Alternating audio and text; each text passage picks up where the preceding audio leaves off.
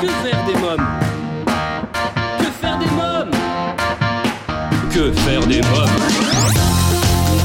Que faire des mômes Que faire des mômes Que faire des mômes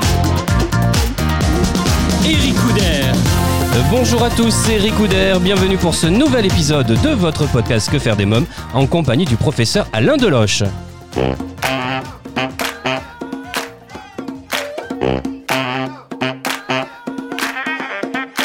Euh, Pouvez-vous nous raconter euh, justement les- le geste de Madame et Monsieur Petit ou encore euh, le Père Noël? J'avais fait une petite conférence euh, et après ma petite conférence, monsieur Mme Petit, les gens très dignes, m'ont dit on va vous faire un petit geste. De fait, il y avait un problème de succession, je ne me rappelle plus très bien lequel, ce qui fait qu'ils ont eu euh, une somme d'argent importante qui de l'ordre de 3 millions quand même d'euros, hein, et qui nous ont transféré euh, sous l'appellation du petit geste. Et ce petit geste a permis de sauver des milliers d'enfants. Le Père Noël, c'est autre chose. C'est un monsieur qui avait regardé l'émission de télévision où justement un gosse était décédé. Et lui était, euh, avait toute sa vie au Togo. Et il nous a transféré une somme importante, euh, un million et demi d'euros quand même, pour le Togo, principalement, mais aussi pour l'Afrique. Mais c'est des gestes qui sont absolument, euh, qui ébranlent. quoi. Vous voyez, c'est plus qu'un don. C'est des choses qui viennent du ciel. Alors pour nous, euh, bien sûr qu'on est preneurs de ces grands dons, mais n'oublions pas les petits dons. Il y a 15 jours, une femme est arrivée ici en bas de l'immeuble et s'est présentée à l'accueil avec dans une enveloppe un billet de 20 euros. Dame assez âgée. Et elle a dit j'ai apporté l'argent pour être sûr qu'il vous arrive bien. Alors le chanteur Youssou N'Dour a également fait euh, part d'une grande générosité également hein, sur... Euh, Youssou N'Dour est l'ambassadeur de notre projet au Sénégal et de la sous-région, mais surtout au Sénégal. Il a même fait un concert dédié. Euh, C'est un grand, grand ambassadeur euh, qui a une très grande vision panafricaine et qui, qui est plutôt pour... il croit en l'Afrique. Et euh, un soutien comme le sien, c'est c'est magnifique quoi. Et euh, il est efficace. L'artiste est efficace, c'est aussi un businessman. Hein. Donc son aide est efficace.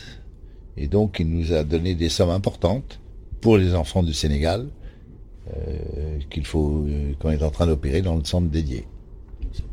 Alors euh, j'ai relevé dans le livre ce passage. En septembre 2016, quatre membres des casques blancs tombaient dans l'attaque aérienne d'un centre médical à Alep en Syrie.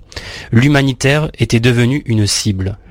Vous craignez aujourd'hui euh, l'attentat ou également euh, les enlèvements? Parce que j'ai vu ça dans le, dans le livre. Ben, le monde a changé.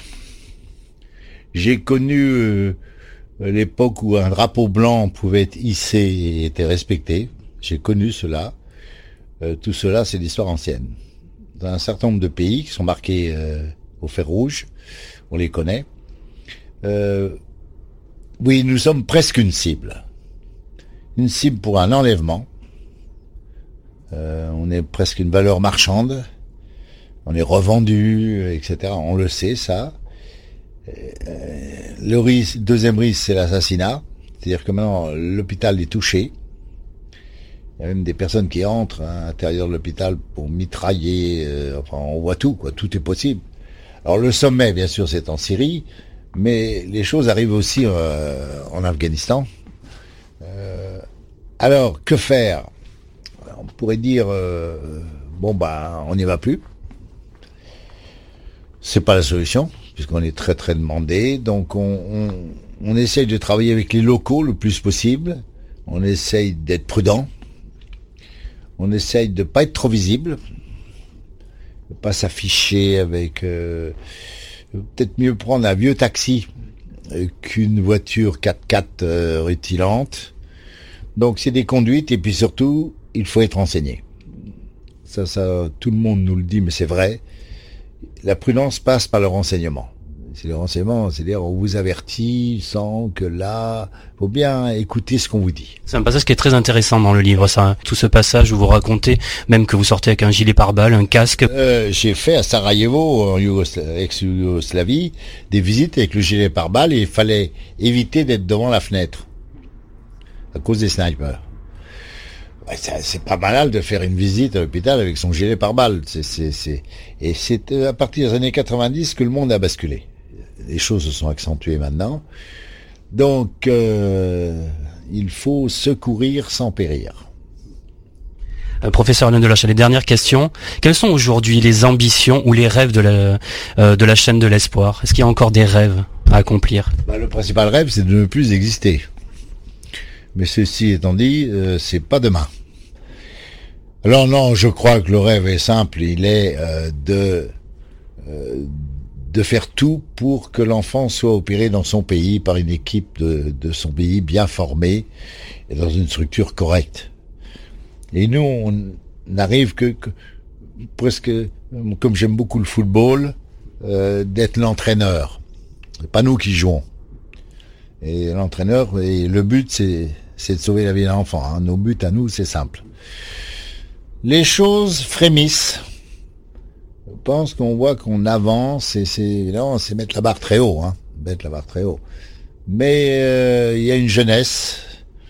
Euh, voilà. Et les enfants qui ont 10 ans maintenant, euh, dans beaucoup de pays, il faut qu'ils puissent avoir les soins corrects au nom des droits de l'enfant. Au nom des droits de l'enfant.